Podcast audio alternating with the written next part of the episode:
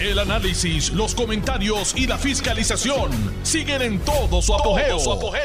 Le estás dando play al podcast de Noti1630, Sin Ataduras, con la licenciada Zulma Rosario. Muy buenas tardes. Hoy es lunes 31 de octubre. Se acaba el mes hoy, gracias a Dios. Y mañana empieza un mes que a mí me gusta mucho, que es el mes donde celebramos Acción de Gracias.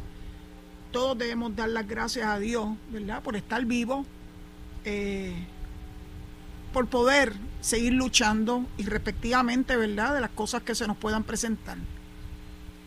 Por eso yo no celebro lo que algunos celebran hoy. Yo celebro que hoy es el cumpleaños de Luis Fortuño, así que para él siempre mis felicitaciones, eh, porque la verdad es que fue un extraordinario gobernador y pues me siento muy orgullosa de que fuera él quien me eligiera a mí para dirigir la Oficina de Ética Gubernamental. Así que felicidades a Luis Fortuño. Hoy también cumpleaños otro gran amigo mío, Blamir Pagán. Eh, trabajamos juntos en la comisión eh, del centenario. Así que eso sí yo lo celebro con mucho gusto en el día de hoy. Mañana es el gran día de la Marcha por la Paz. Recuerden que la están auspiciando los veteranos por la paz. Es a las 5 de la tarde saliendo de la a la norte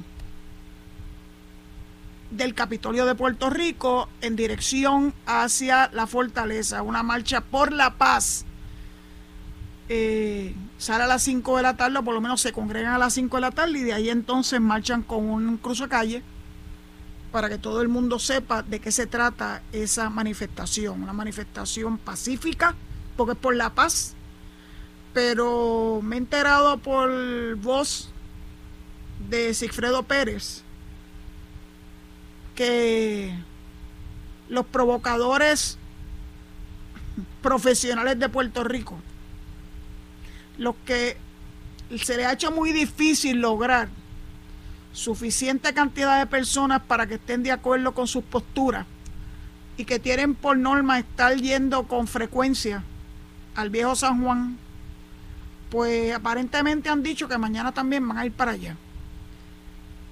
Uno se puede imaginar que son expresiones para de alguna forma intentar provocar. Problema que ellos tienen con los veteranos por la paz es que los veteranos por la paz tienen una experiencia espectacular y difícilmente se van a dejar provocar. Difícilmente. Es una marcha que cuenta con todos los permisos de rigor y que sé que van a tener una extraordinaria asistencia porque no puedo pensar que hay alguien en Puerto Rico no esté de acuerdo con que se haga un esfuerzo por la paz. Todos tenemos que hacer ese esfuerzo. La paz en todos los frentes. Eh, saber que en este fin de semana hubo nueve asesinatos. La inmensa mayoría de ellos por acecho y ligado con el narcotráfico, pero no dejan de ser vidas humanas que se pierden Necesitamos ese tipo de paz también, necesitamos paz. Necesitamos paz con los políticos. Necesitamos paz con todos esos grupos que lo que quieren es siempre estar provocando.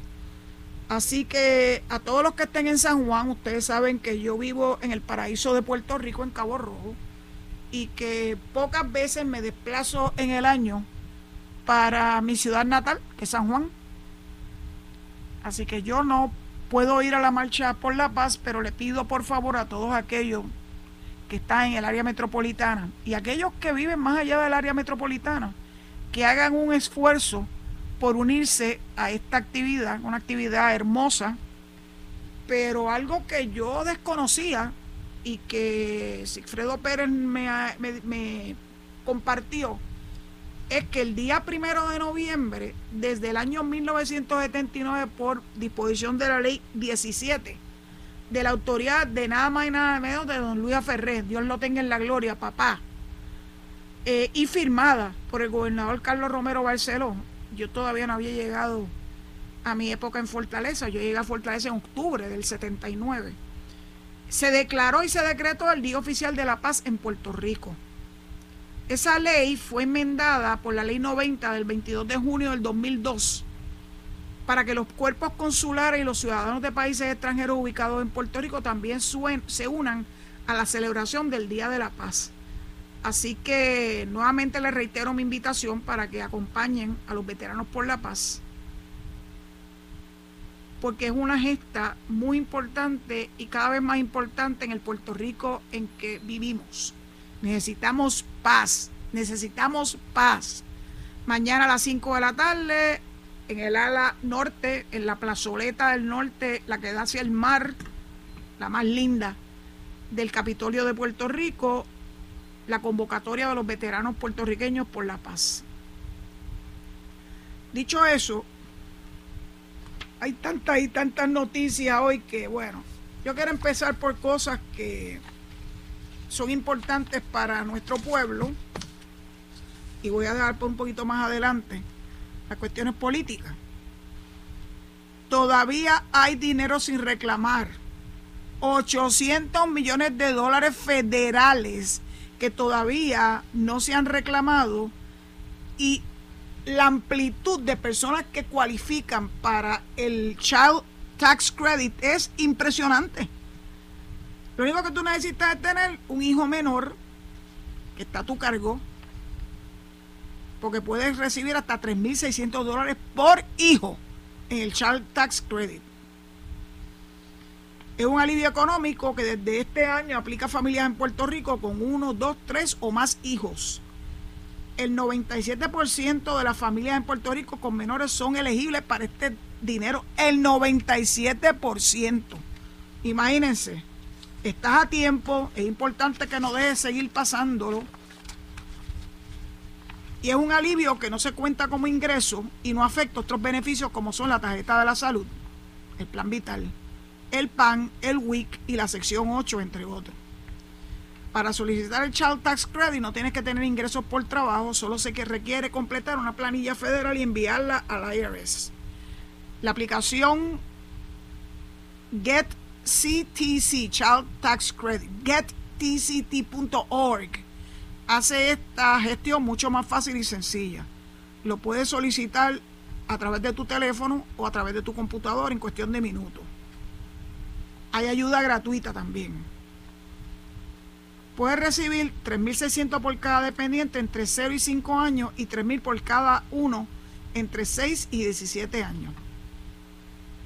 En este momento, más de 100.000 familias que cualifican no han solicitado su dinero del CTC.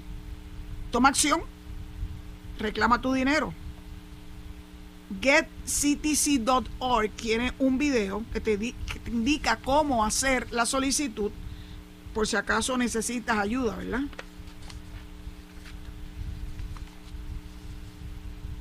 Hay otra, otras entidades que dan ayuda. Y puedes hacerlo a través del teléfono, creo que es el 211 donde puedes conseguir la información necesaria para poder tener acceso a la planilla que se requiere para obtener el dinero que está esperando por ti.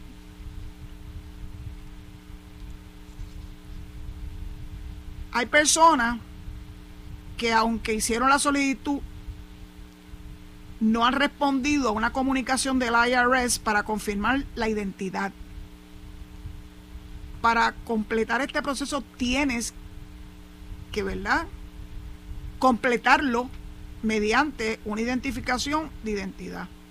Con toda probabilidad, con que tú le saques copia, fotocopia, y la, ¿verdad? La hagas disponible al IRS de tu pasaporte o de tu licencia de conducir, especialmente la licencia de conducir que tiene todos los elementos ¿verdad? de seguridad, tú puedes ¿verdad? continuar con el proceso y recibir el dinero que está listo para ti. Sí, el teléfono es el 211 para orientación y asistencia. Más fácil imposible. Llamen al 211 y allí le van a decir cuál es el proceso y van a poder eh, completarlo y recibir pronto sus chavitos. Aquí quién le, a quién un dulce? Si yo cualificara para esto, créanme, que lo habría considerado rauda y veloz. Nuevamente repito, 211, que es United Way de Puerto Rico, que a través de ellos puedes acceder a información y a la plataforma de getctc.org eh, para completar ese proceso y recibir el dinero que yo no sé cómo es que la gente está como alelada con esto, bendito. ¿Será que los federales no han mandado mucho dinero y hay gente que todavía piensa que no lo necesita? Que me lo digan y si, si quieren yo lo recibo, lo que pasa es que no cualifico y obviamente no voy a no voy a mentir, sin duda alguna. Eh, también también quiero que sepan que este fin de semana fue importante allá en Florida, en Florida USA, porque se está acercando eh, vertiginosamente el 8 de noviembre para poder ejercer su voto los puertorriqueños que viven en Florida y otorgárselo a aquellos que están aspirando para el Senado y para la Cámara que hayan apoyado la estadidad para Puerto Rico. No se equivoquen. No se equivoquen. Sé que hay una de ellas que lo ha hecho de forma muy amplia, muy categórica, que es la representante María Elvira Salazar, que ustedes eh, deben recordar que vivió en Puerto Rico muchos años. María Elvira es republicana, yo no tengo ningún problema con los republicanos, tengo problemas con Marco Rubio todos los que me conocen y los que escuchan este programa de radio saben que no puedo tolerar que Marcos Rubio, que fue un traidor para la causa estadista en Puerto Rico, eh, salga elegido. Porque les garantizo que va a hacer valer su postura. Que bueno que mientras Puerto Rico tenga problemas económicos, esté en la quiebra, bla, bla, bla. Claro que yo estoy apoyando aunque no pueda votar por ella, a la representante que aspira al Senado por el estado de Florida, Val Demings. De hecho, el gobernador estuvo este fin de semana dándole su apoyo a ella, a Darren Soto y a un grupo de aspirantes a llenar eh, distintos escaños en el Congreso, entre ellos Robert Asensio. Eh, Robert Asensio es de extracción boricua, Nació en Brooklyn, fue representante estatal del 2017 hasta el 2018, policía escolar del condado de Miami-Dade durante 26 años y militar. De niño vivió en Puerto Rico donde residen dos de sus hermanos. Asensio es el único nuevo candidato puertorriqueño al Congreso que superó la etapa de las primarias y en primaria recibió un 70% de apoyo aspira a unirse a los congresistas boricuas que están aspirando nuevamente a sus escaños y él quiere ser el que haga la diferencia. Asensio no tiene chavo. El otro candidato está harto de dinero. Lo importante para él y para nosotros, los que creemos en la estabilidad, es que el pueblo boricua que reside en Florida haga su trabajo sencillo de ir a votar por él. Para ir a votar no necesitas chavo. Para ir a votar necesitas voluntad. Y si tú verdaderamente crees que Puerto Rico debe ser Estado, como lo creo yo, para que estemos en una muchísima mejor posición de lo que estamos ahora como colonia, pues tienes que representar, tienes que votar por aquellos que creen en la estadidad. Puede ser republicano, puede ser demócrata, a mí no me importa. Lo que no tolero es que haya gente que primero es republicano o primero es demócrata antes que estadista. Eso yo no lo tolero. Yo pienso que la estadía siempre tiene que ir primero. Así que el que diga ser estadista y esté aspirando o esté, ¿verdad?, de alguna forma dándole el apoyo a un candidato que es antiestadista o un estadista lukewarm, pues entonces no es estadista nada. Entonces, primero republicano, primero demócrata. Hagan un examen de conciencia. Hagan un examen de conciencia. Esta es una gran oportunidad que no podemos desperdiciar. El 8 de noviembre está a la vuelta de la esquina. Mañana primero. O sea que una semana después de mañana, el martes de la semana que viene. No, pueden, no podemos darnos el lujo de perder esta gran oportunidad. Y así como en Florida, en todos los 50 estados hay candidatos que han apoyado el proyecto HR 8393 o han hecho expresiones públicas contundentes a favor de la estadidad. Así que este es el momento, en varias ocasiones yo lo he puesto en mi cuenta de Twitter, he identificado los nombres de esas personas, los estados donde o representan actualmente o aspiran a representarlo eh, en el Senado y en la Cámara. Así que no podemos perder esta gran oportunidad.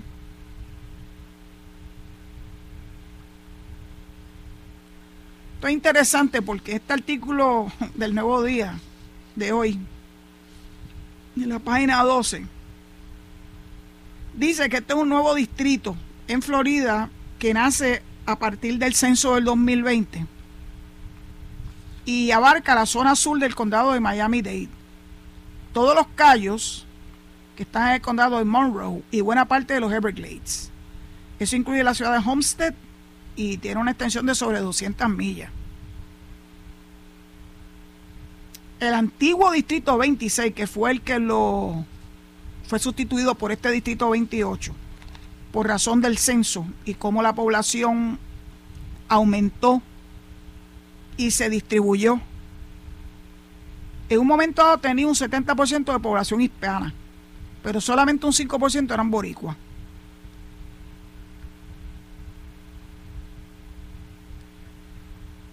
Aunque todo parece indicar, según los que tienen la bola de cristal, que los republicanos van a ganar ese, ese distrito. Asensio, que es el candidato boricua, dice que ese distrito tiene un electorado muy independiente, el 35%. Así que él no se da por vencido, nadie se debe dar por vencido. Está haciendo un esfuerzo de canvassing, como hacemos nosotros en Puerto Rico, casa por casa. Así empecé yo en la política. En la avanzada de don Carlos Romero íbamos casa por casa. Y no nos cansábamos. Hacíamos ese esfuerzo. Porque entendíamos que el pueblo merece conocer de cerca a sus candidatos. Así que me gusta mucho que este eh, Robert Asensio haya tomado como ruta para llegar a sus electores. Está yendo casa por casa. Me parece extraordinaria esa, esa forma de hacer la política, que quiero que ustedes sepan que no es muy, no, no está muy acostumbrado en los Estados Unidos, en los 50 estados. Pero como nosotros somos boricuas, hasta la luna, los boricuas van a apreciar el ver frente a sus casas a un candidato como Robert Asensio, pidiéndole su respaldo. Y uno diciéndole, te voy a dar el voto, pero necesito que tú, entre otras cosas, hagas lo que tengas que hacer por nuestro distrito, pero sobre todas las cosas, nunca, nunca olvides la estadidad para Puerto Rico. Porque el que la olvida como hizo Marco Rubio, jamás lo voy a perdonar. Quiero que lo sepa que jamás lo voy a perdonar. Aunque hoy venga frente a mí a decirme y ponerse la mano en el corazón y, y, hincarse de rodillas, no le creo, no le creo. Me da pena por los que le creen. Hay un grupo de jóvenes que fue allá a Florida a respaldar particularmente a María Elvira Salazar, pero también yo los vi con estas comisetas de Marco Rubio. Yo por poco me muero del coraje y la vergüenza. Porque son personas que hasta donde ellos son estadistas y están apoyando un individuo como ese. Yo no lo puedo creer. No lo puedo creer. Así que están a tiempo. Están a tiempo porque ninguno de ellos vota ya, by the way. Fueron a hacer campaña ya. Están a tiempo para recular. Están a tiempo para recoger vela. Están a tiempo para hacer lo correcto, que es apoyar a los candidatos que apoyan nuestra causa, que es la estadidad. yo no me voy a olvidar. Los tengo bien, bien pendientes y los observo. Me llega información con fotos, con evidencia, para que después no me digan, no, eso no es cierto. Ellos saben quiénes son. Ellos saben quiénes son. Así que están a tiempo para ajustarse los calzones y hacer lo que tienen que hacer si van a seguir haciendo campaña en Florida, que lo haga por los candidatos que apoyan la estadidad. Eh, no lo creemos.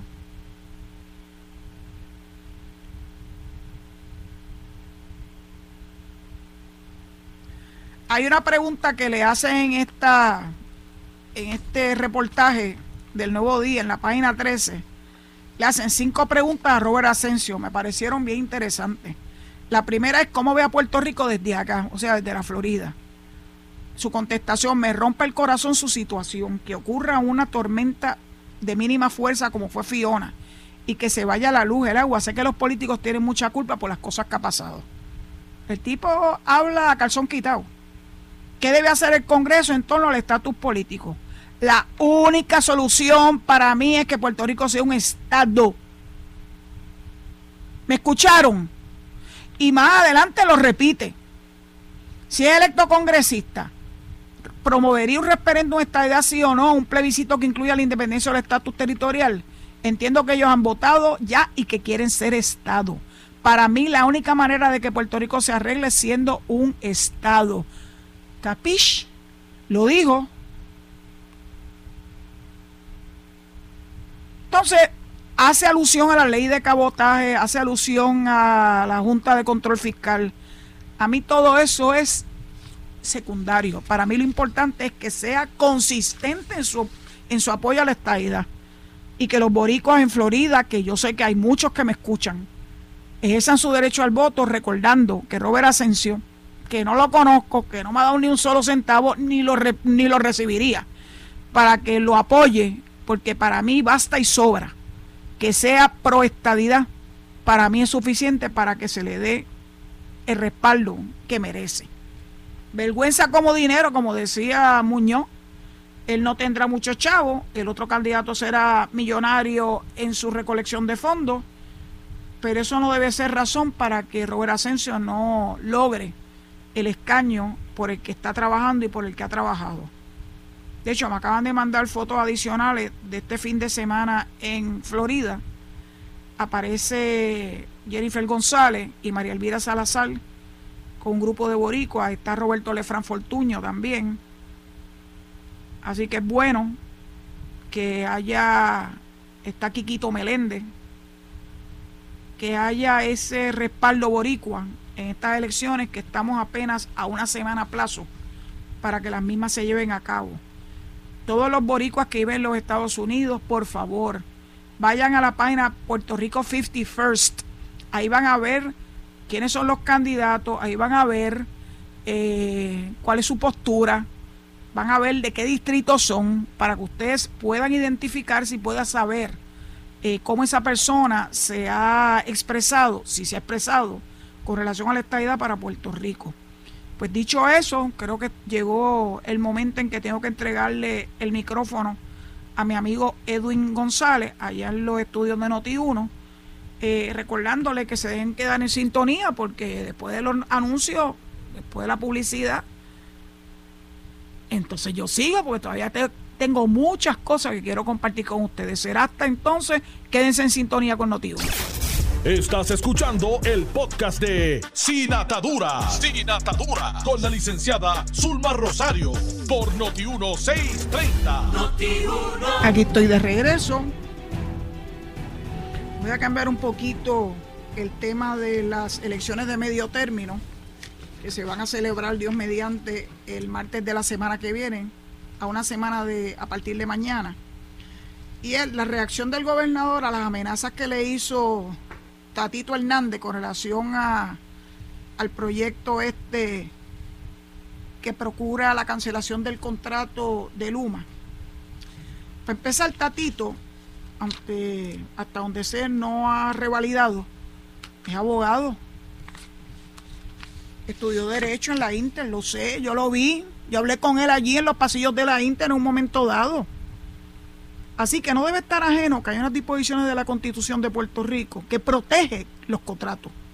Puerto Rico y su buen nombre depende en que se puedan hacer valer la contratación que suscribe. Y la pretensión de Tatito es ir por encima de la constitución, que eso jamás podrá ser, aprobando un proyecto de ley que a lo que aspira es que el contrato de Luma se cancele. Siento decirle que ninguna legislación puede ir por encima de la constitución. Y eso lo debe saber. Número dos. ¿Cómo llegó Luma a Puerto Rico? Pregúntale a la Junta de Control Fiscal. Tú que eres bien pana de ellos y te retrataste con todos ellos. ¿Por qué no le haces el reclamo a la Junta? Entonces, parte por lo más político que pueda haber, que es decir, el gobernador le conviene, pues políticamente, mira, el gobernador sabe lo que le conviene políticamente. Y una de las cosas que le conviene es ser firme en sus creencias y no dejarse embaucar por personas como tú, Tatito, firmando un proyecto que no tiene ni pies ni cabeza.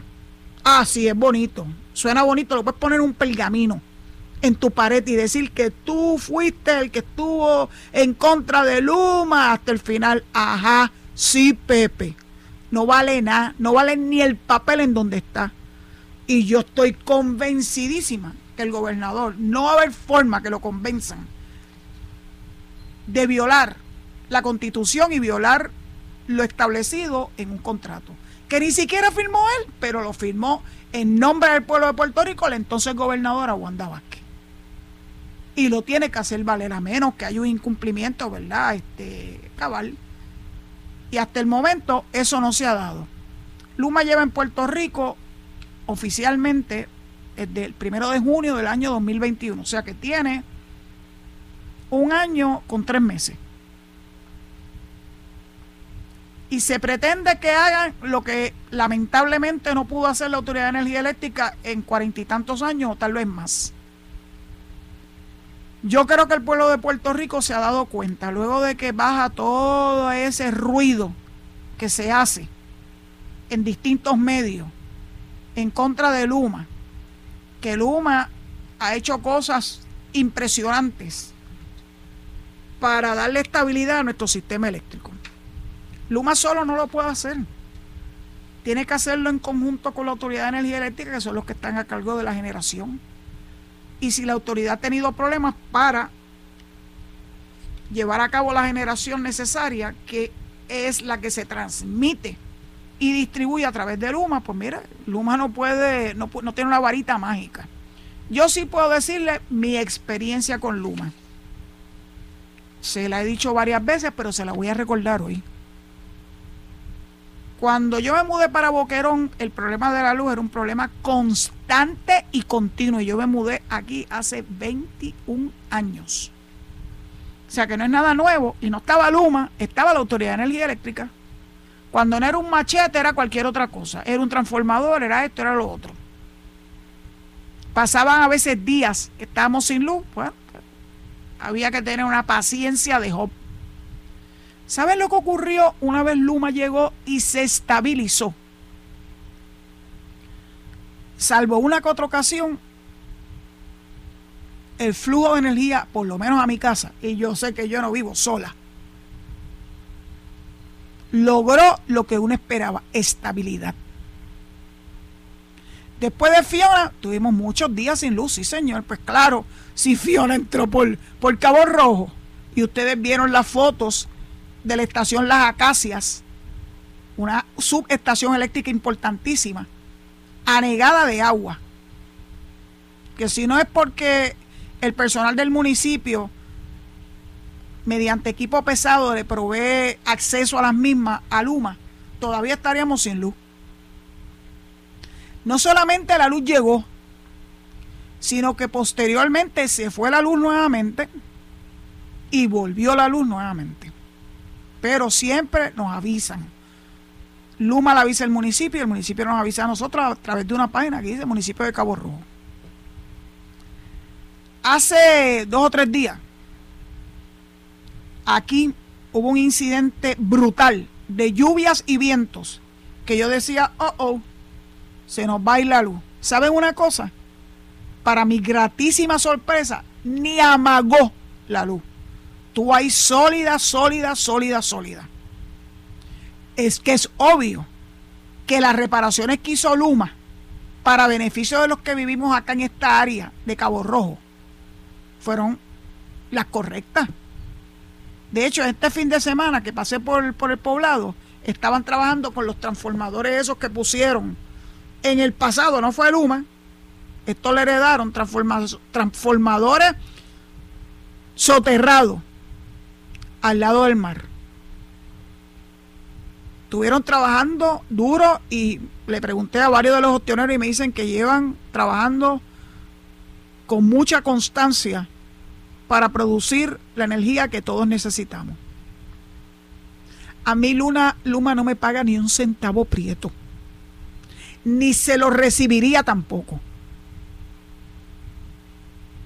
Pero al César lo que es del César, a Dios lo que es de Dios. No soporto que ahora lo último que se ha inventado es que hubo más muertes provocadas por Fiona por falta de luz. Bueno, ya están tratando de revivir aquel, aquella comparsita de Yulín de que nos matan, que nos morimos. Pues sí, hubo, hubo muertes adicionales, pero uno se pregunta si son personas que tienen necesidades de estar conectado a algún equipo eh, médico que requiere del flujo de luz, si no hicieron su familia y ellos lo que se requería para llevarlo a un sitio donde no perdieran la luz. Habían refugios y los refugios tenían luz. Los municipios le han dado ayuda a las personas que han tenido necesidades de conexión por sus equipos médicos. ¿Qué supone que hagamos?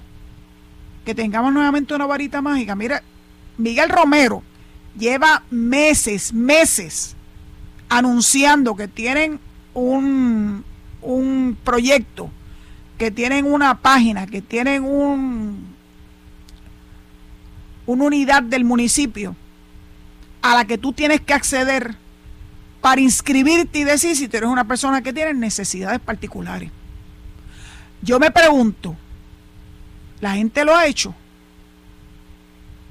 Se le está dando esa oportunidad y no lo hacen. Ese es igual que el Child Tax Credit, que teniéndolo disponible no lo hacen porque piensan que eso va a llegar como maná del cielo. Mira, las cosas no suceden así. Uno tiene que hacer lo que le corresponde hacer y luego entonces reclamar. Pero si no das ni un tajo en defensa propia para ayudarte, pues el primero que te tienes que ayudar eres tú mismo y tu familia. ¿Dónde está la responsabilidad de tu familia? Jamás olvidaré la llamada que yo recibí hace varias semanas de una oyente que pedía por sus padres que vivían en una urbanización de Carolina y lo voy a decir. La primero, primero que me vino a mí a la mente es esta persona que está tan preocupada por sus padres. Se los llevó para su casa. En lo que se resolvía el problema, que después resultó que el problema era un fusible en la subestación. ¿Y cómo me enteré? Me enteré por voz del municipio de Carolina, que estaban oyendo el programa y se dieron a la tarea de indagar e ir a la casa de los señores para ver cómo les podían ayudar. Los municipios siempre van a estar disponibles para ayudar, pero no son mágicos, tienen que ir y darle la información. Y la primera que tiene que responsabilizarse es la familia, no el gobierno. Pero aquí todo, todo, todo recae en el gobierno. Ah, que el gobierno resuelva. Alguien puso en una página que la alcantarilla frente a un área importante acá en Cabo Rojo estaba tapada. La pregunta es, ¿hizo la gestión para destaparlo? ¿Procuró que alguien la destapara? No, no, no, eso lo tiene que hacer el municipio, eso lo tiene que hacer el gobierno. ¿Ustedes me están entendiendo? Si tú como ciudadano no haces lo que te corresponde, eso se llama civismo si tú no haces lo que te corresponde, no pretendas que otros lo hagan por ti. Su preocupación de esa persona con relación a la, a la, ¿verdad? la alcantarilla que estaba tapada era que le, iba a caer la lluvia y el agua a ella. Si no hubiese sido así, ni se preocupaba. Esas cosas a mí particularmente me molestan y quiero compartirlo con ustedes porque es que yo creo que es tan absurdo que la gente pretenda que todo lo resuelve el, gobierno, todo lo resuelve el gobierno y no dan un tajo ni en defensa propia. Y yo hace rato que perdí la tolerancia para esa poca vergüenza. Las canto como las veo. Déjeme coger un break. Me acabo de enterar por un, por un anuncio de Noti1 que los domingos a las 5 de la mañana alguien a quien yo conozco, aprecio, admiro y le deseo siempre el mayor de los éxitos, Jorge Lucas Escribano. Nos conocemos desde nuestra época en la escuela de Derecho. Postulé ante él como juez. Y sé que con el paso de los años, aquel Jorge Lucas que era medio titerón cuando estábamos en la escuela de Derecho se convirtió en pastor. Pero un pastor con vivencia pues Noti1 eh, le está dando la bienvenida los domingos a las 5 de la mañana, a partir de las 5 de la mañana, en un programa creo que se llama Por la Palabra. Así que quiero felicitar a Jorge Luca. Me parece que es importante que tengamos la oportunidad de escucharlo. Él es una persona muy llana, muy sencillo. Y yo estoy segura que como advierte el anuncio, va a compartir con nosotros impresionantes vivencias de su vida y de su caminar. Desde ser un pichón de abogado hasta ser todo un señor pastor y haber sido juez en el Tribunal de Primera Instancia y posiblemente en el Tribunal de Apelaciones. Esa parte de su vida en la judicatura yo no la conocí.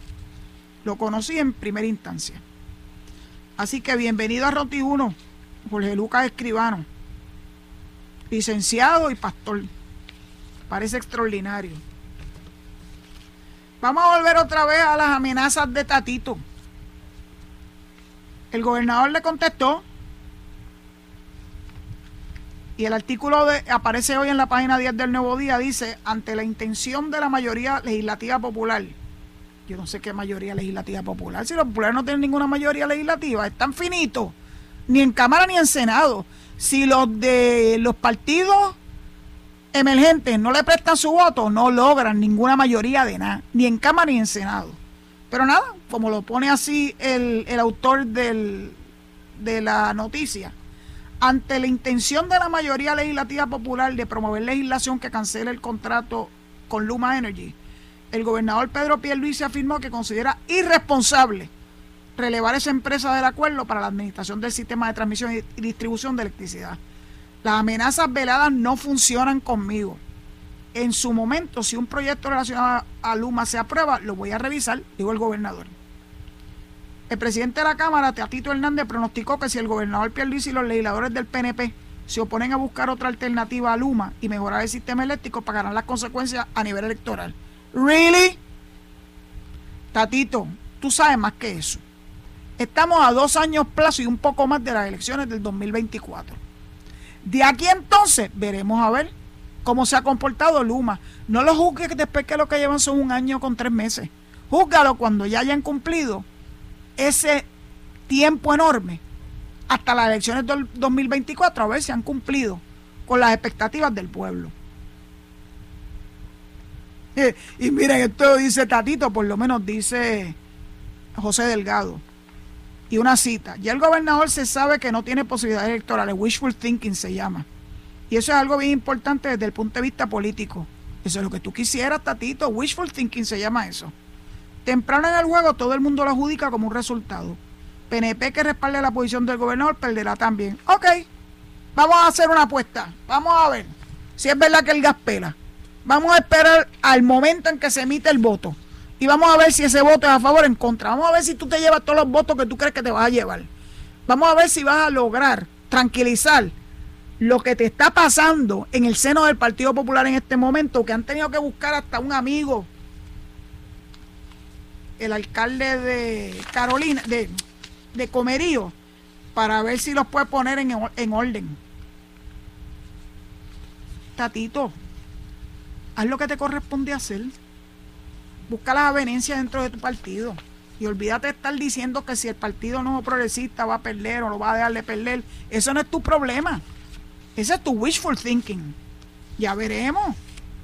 Ya veremos si eso lo que dice el pueblo de Puerto Rico en las urnas. Esa es la única predicción que vale la pena. ¿Qué dice el pueblo de Puerto Rico en las urnas?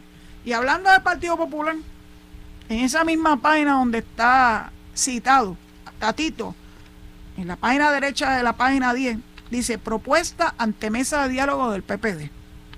Mientras, y esto es de Gloria Ruiz Cuilan.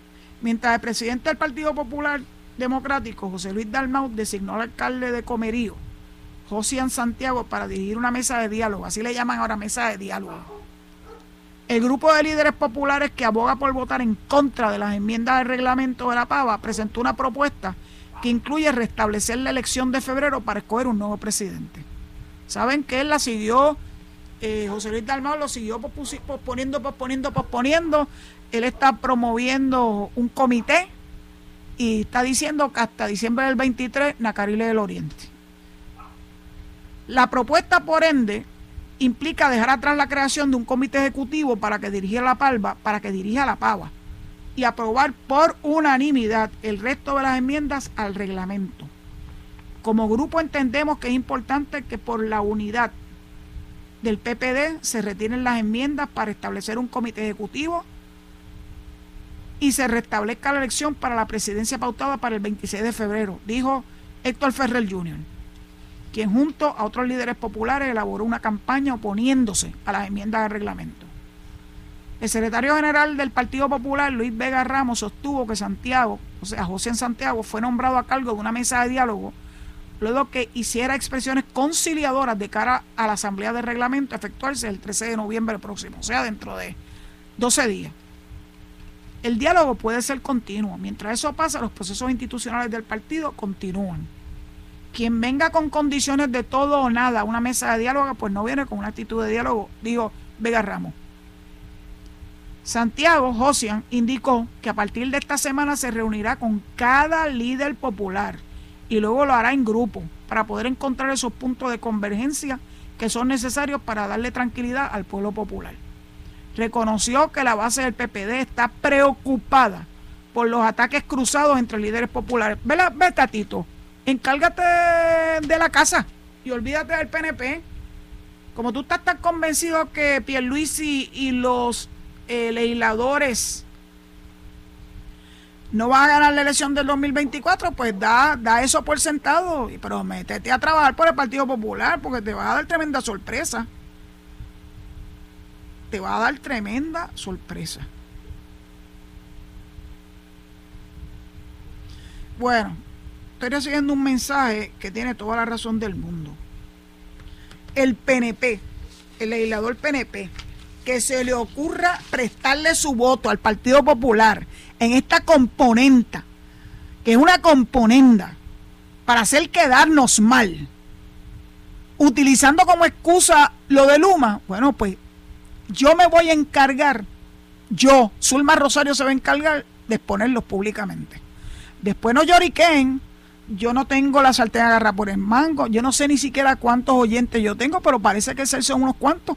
De hecho, este fin de semana estuve en un sitio que a mí me encanta ir porque hace un mofongo con Carlos y me encontré con un primo quinto. Él nunca me supo explicar cuál era la relación de parentesco, pero me dijo que la mamá de él era prima de, etcétera, etcétera. Y como eso está de moda aquí en Puerto Rico, un primo de Ferdinand Pérez, Ferdinand, que creo que estás por México todavía. Me encontré con un primo tuyo. Bien buena gente, bombero en Arecibo. Natural de Camuy como tú, del barrio Quebrada de Camuy. Estoy buscando el nombre porque lo apunté, expresamente lo apunté para que no se me olvidara. José Román Rodríguez, primo whatever, primo whatever, pues no sé si es segundo, tercero, quinto o es un chorno, pero es primo tuyo y de hecho hasta se parecen físicamente. Eh, me encontré con él el, el sábado en este restaurante que me encanta mucho, que se llama El Gran Chaporral en Aguada. Él estaba con su familia, con su esposa y con un grupo grande de personas. Se acercó a mi mesa y yo le agradecí, número uno, que sea un oyente de este programa. Es bombero, es servidor público, así que tiene un lugar muy especial en mi corazón. Y me dijo que era del, del sector Los, Los Chenchos, del barrio Quebrada de Camuy, Ferdinand. Es tu bro, es tu primo. No lo vayas a negar.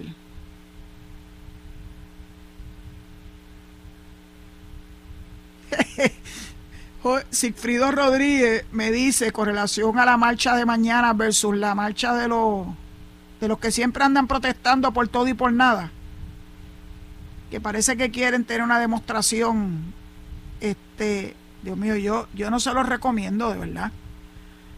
Eh, a ver quién, a ver quién trae más gente. Me dijo, we must always be ready to outmaneuver or outpower the enemy es un militar. ¿Cómo esa gente se mete con militares? No es que ellos vayan a hacer nada, porque son veteranos por la paz, pero créanme que de estrategia saben. Y saben mucho, respeten. Escojan cualquier otro día, porque tienen que escoger el día que está anunciado hace semanas, mañana a las 5 de la tarde, para marchar desde el Capitolio hasta Fortaleza. Qué bonito, qué bonito.